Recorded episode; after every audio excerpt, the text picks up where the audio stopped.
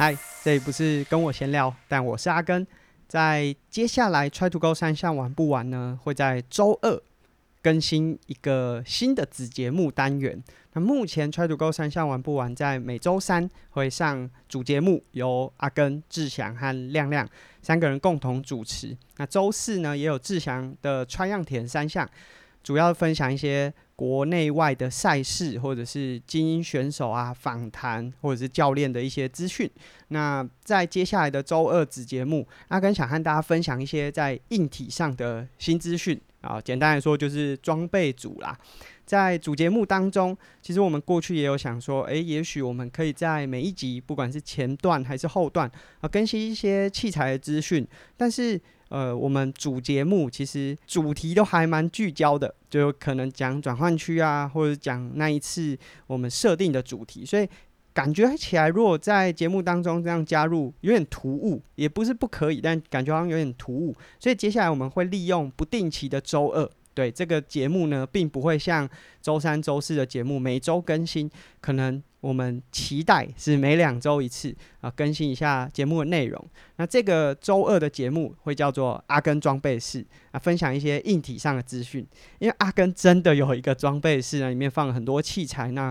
我自己对单车啊相关的器材，包含铁人三项，也都蛮有兴趣的。就国外如果有。最新的资讯都会想要研究，甚至会想要赶快体验看看。所以，我们会在周二的这个阿根装备室，还和大家分享，在耐力运动上，也许也会有像 Xterra 是越野的环境。那如果有适合的装备值得分享给大家的话，都会在这个周二的子节目和大家分享。那在我们这一集算是阿根装备室的第一集，要来和大家分享是空力风向改变之年。那在过去，如果田三项的新款车款想要推出山铁车，厂商都会选择在十月，也就是 Ironman 的 Kona 要准备举办的这个期间，因为那时候会有最多的关注和最多田三项的消息，所以选选手也好，或是品牌商、媒体都会很聚焦在这个赛事上。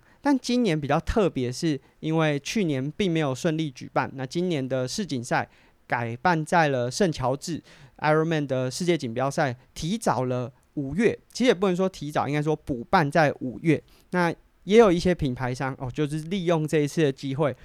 无论是曝光一些正在测试的原型车，还是说，诶有些车款是已经有完全体啊准备推出了啊，在上个礼拜的 Ironman World Championship。就有真的非常多的车款出现。那首先我们要来和大家分享的是 Fiat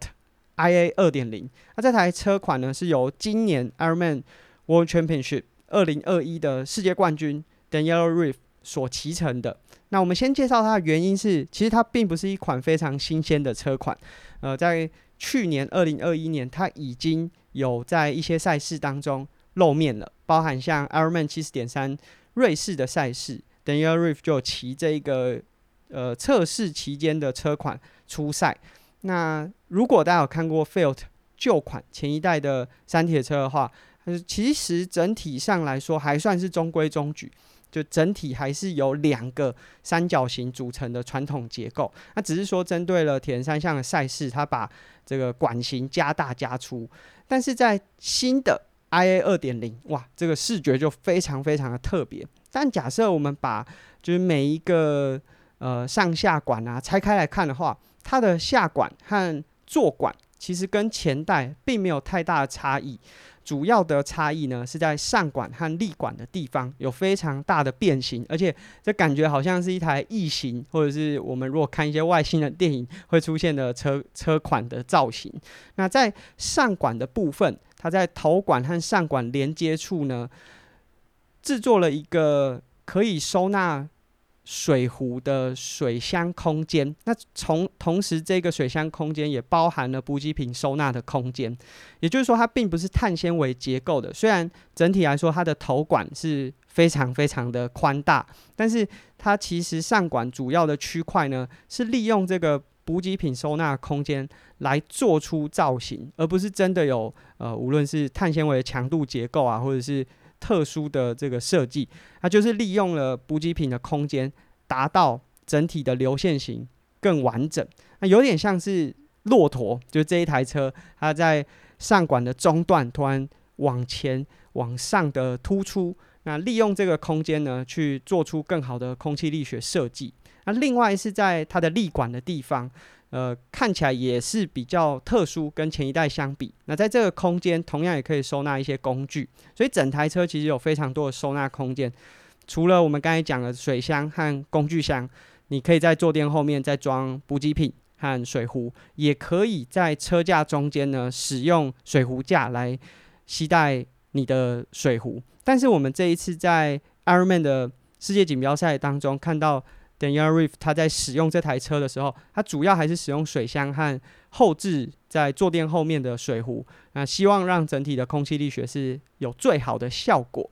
啊，不过我自己个人在看，就是这台车当然在空气力学上应该是蛮特别的，那一定也经过非常多研究。Fiat 在过去其实在非常早的时候就在钻研空气力学，但是这个它的上管。凸起的感觉，感觉对如果身高没有那么高的女性骑士来说，可能会下车有点障碍。虽然说你在比赛过程中，呃，无论是转换区的下车啊，或者是训练当中连续骑乘，这个并不成问题。但在日常训练当中，这个下车过程中凸起的上管，感觉好像会卡到胯下。实际上来说，就是没有看到实车，并不确定。但是。整体的感觉是蛮特别的，因为过去的计时车它的上管可能是水平，或者是有些是压缩车架是下斜的，但这次呢是特别像骆驼一样凸出来。那这个骆驼的驼峰也确实可以搭配水箱和补给品收纳的结构。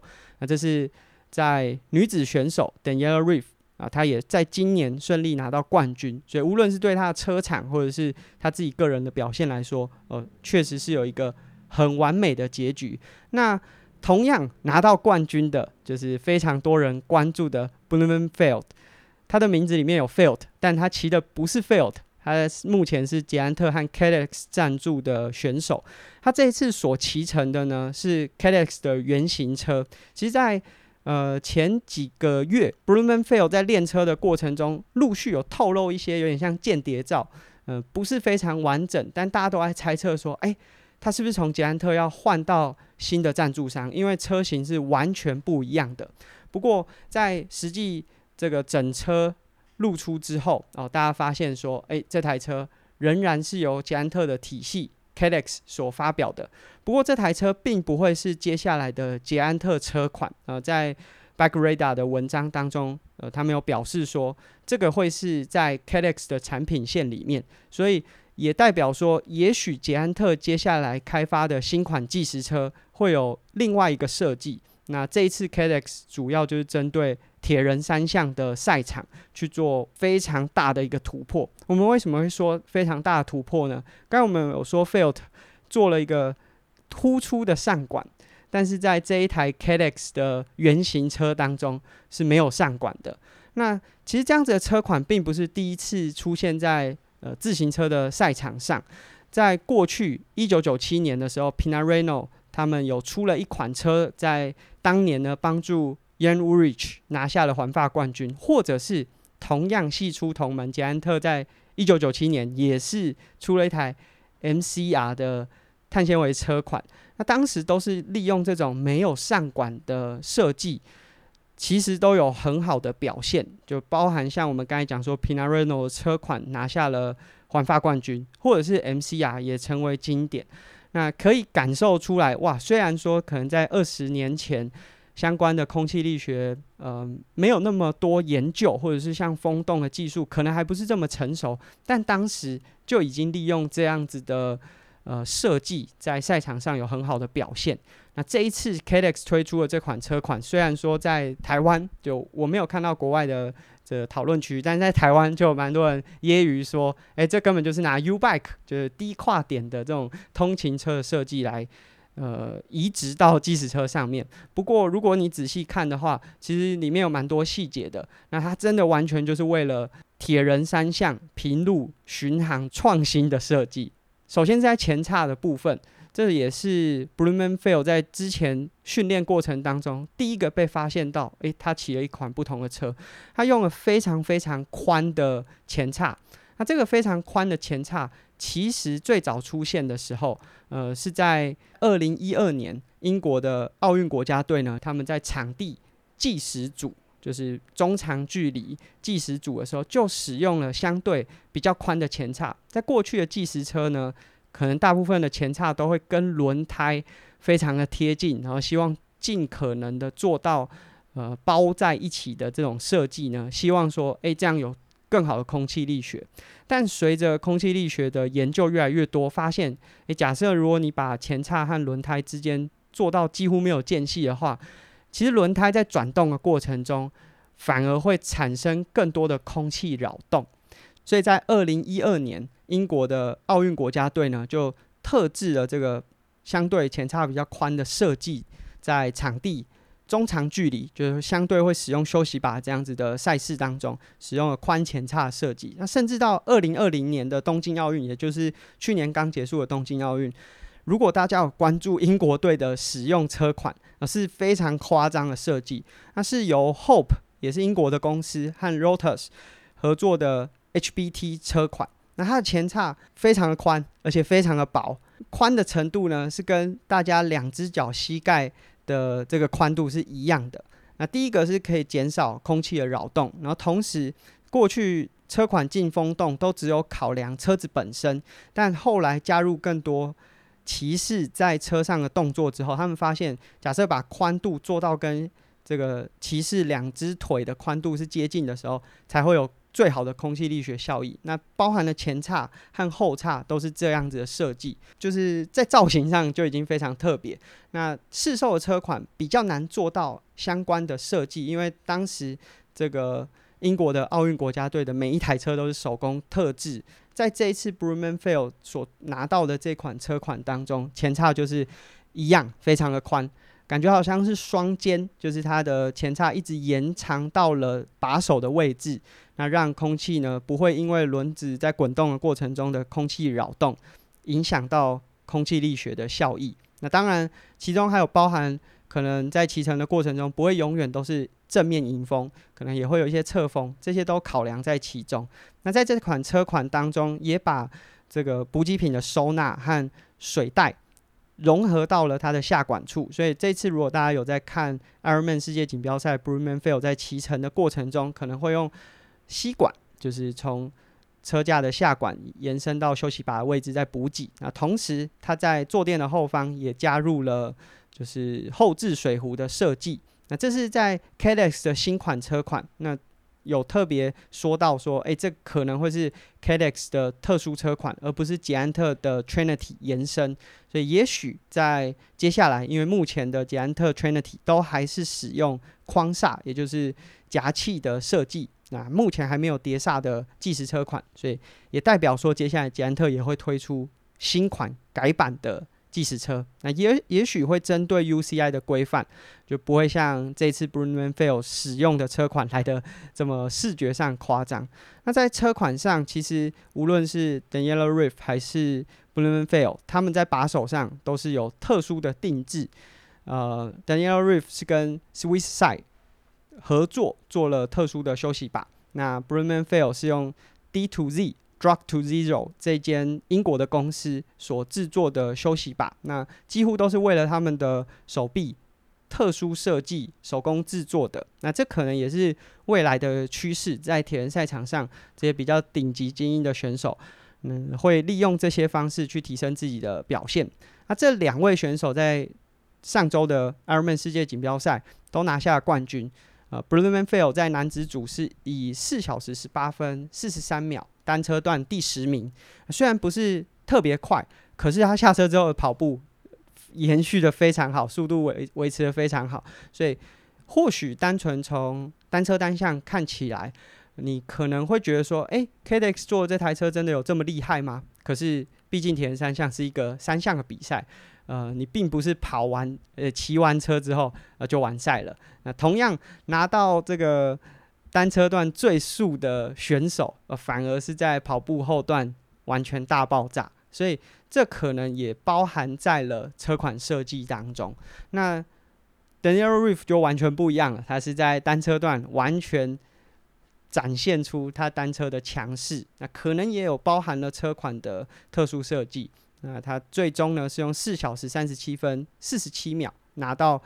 女子组在单车段的冠军，同时也是最后的冠军。那这两位选手都骑了新款的车款，也许是铁人玩家接下来会 follow 的。那同样也是在这一次的 Ironman 世界锦标赛推出新车款原型车的，还有 BMC。那 BMC 在二零一八年和 Red Bull 的实验室签下一个合作协议啊，共同开发。那说真的，整体的设计不像刚刚我们介绍的 Felt 和 Cadex 的车款来的这么特别，但它其中也包含了一些，就是我们刚刚前面所讲到的一些比较新的空气力学设计。第一个是比较宽的前叉，那在前叉的顶端，啊，在前轮顶端和前叉间座的底座，它还做了一个小小的扰流设计，所以在前半部的迎风面可以感觉出来，他们花了非常多的心思在做设计。那 Red Bull 其实他们有 F1 的车队，有空气力学实验室。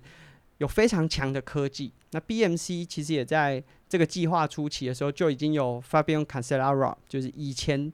拿过非常多次计时赛世界冠军的选手，那同时也是奥运金牌。所以他们无论是在实实际的计时车经验，或者是在研究室的一些技术，想必都有非常好的表现。那但是在这一次啊，就使用这台 BMC 车款。参赛的选手 Patrick Nielsen，他使用这台原型车出战 Ironman 世界锦标赛，结果在大概单车段超过一百二、一百四十公里的时候就退赛了。所以感觉起来骑乘这台车其实有点雷声大雨点小。不过我个人是觉得说，哎，其实可以期待一下 BMC 的这款车款。啊，第一个是说，它其实有推出。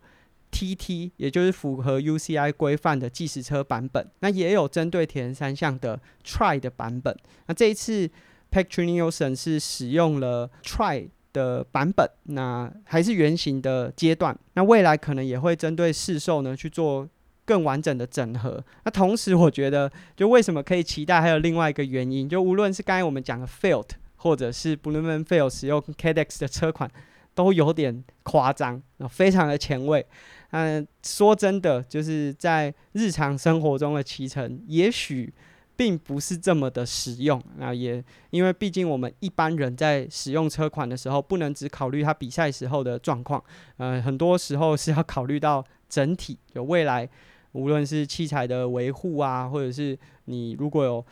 维修呃备品的选择的时候，啊，特规的车款其实后续的。维修就会变得相对比较困难一点。那 BMC 和 r e b o l 合作的这款车款，说真的，就整体上看起来相对保守，但还是结合了很多我们前面讲到一些技术科技，所以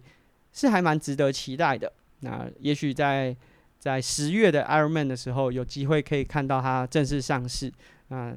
另外就是它的涂装还蛮帅的啊，虽然说涂装不确定会不会试售，不过我觉得是蛮好看的一台车啊。整体来说也比较符合一般民众对于自行车外观上面的期待。那其实我们刚才讲了蛮多的设计，可能在原型车的阶段可以做的很夸张，但在试售就比较难有一些突破。那其实蛮多的这些突破。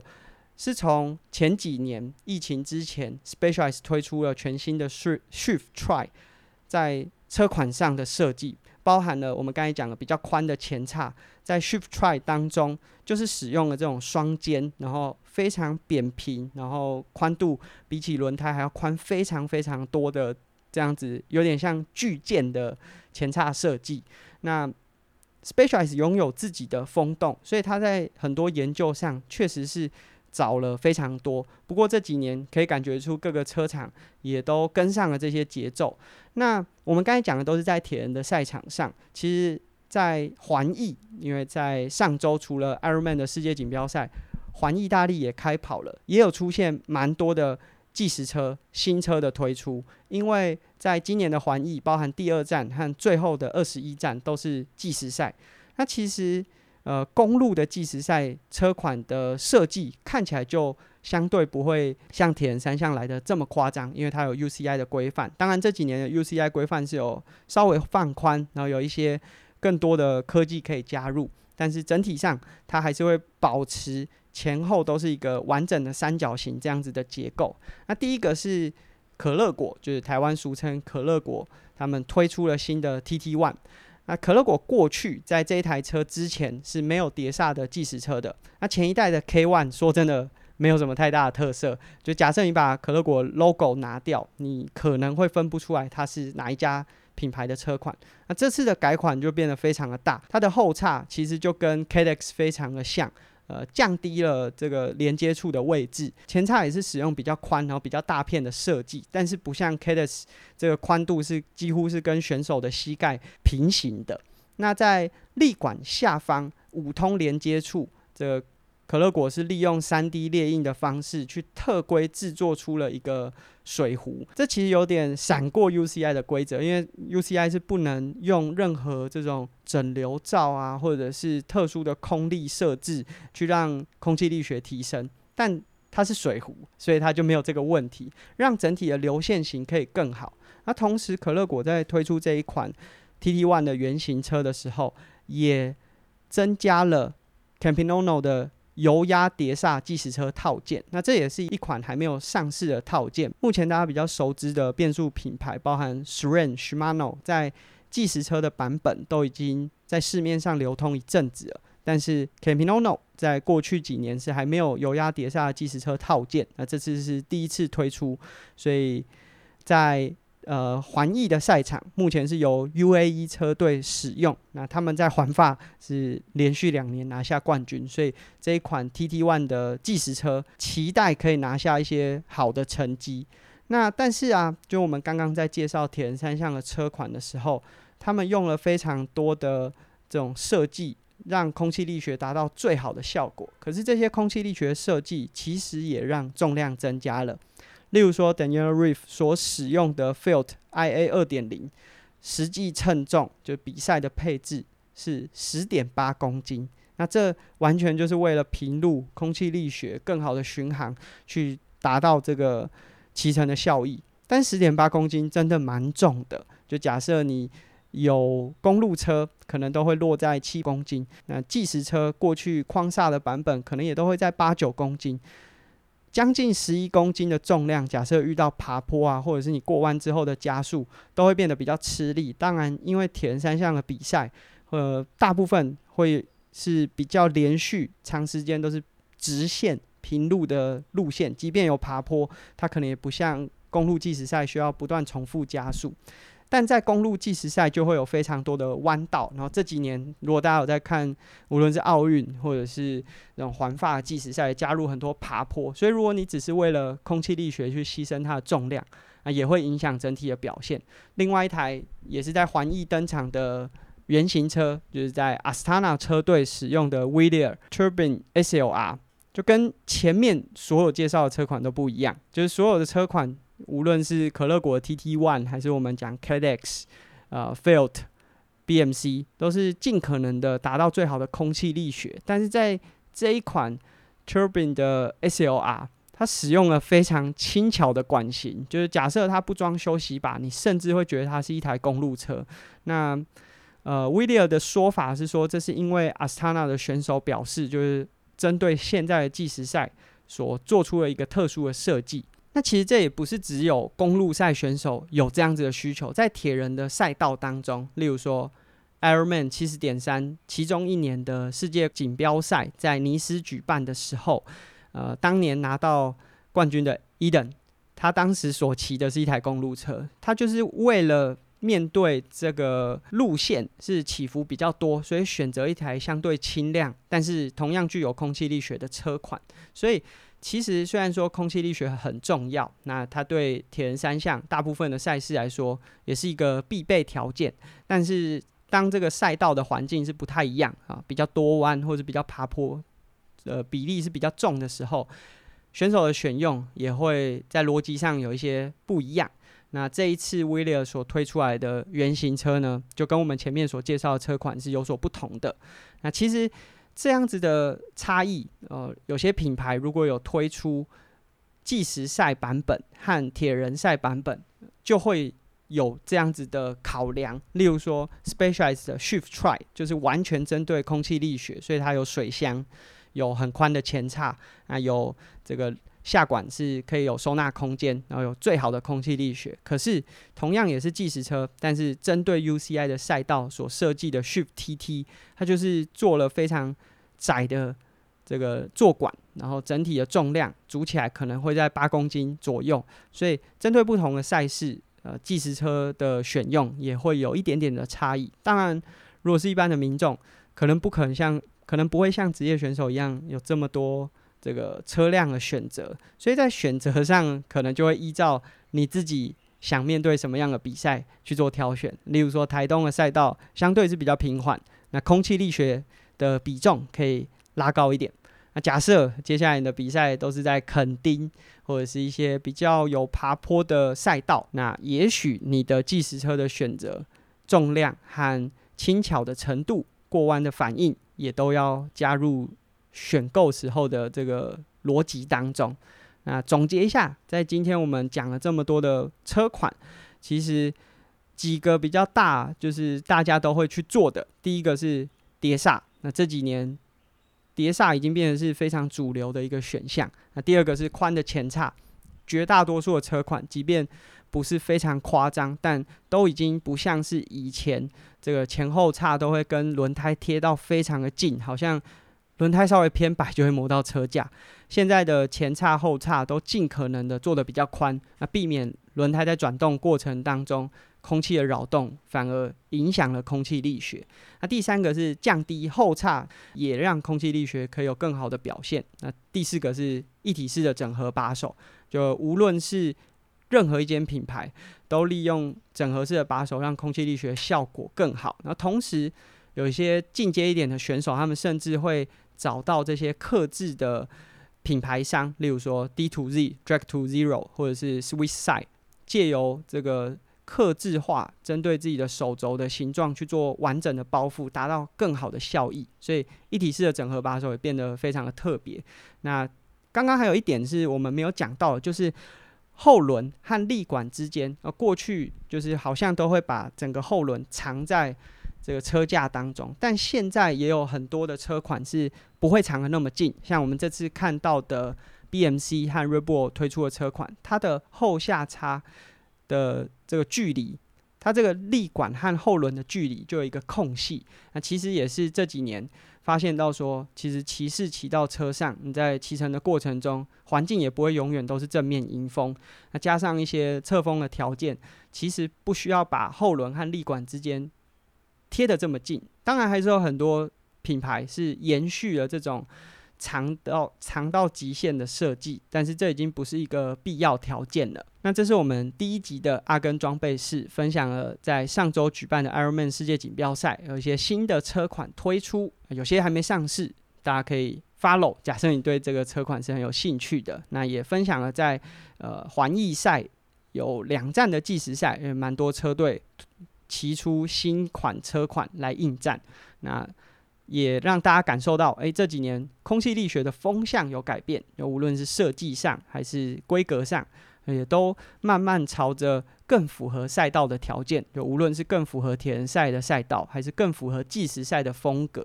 有比较明显的落差。那这几年接下来，如果你看到哪个品牌是还没有碟刹的计时车车款，应该也都会在这一两年做出改款。那我们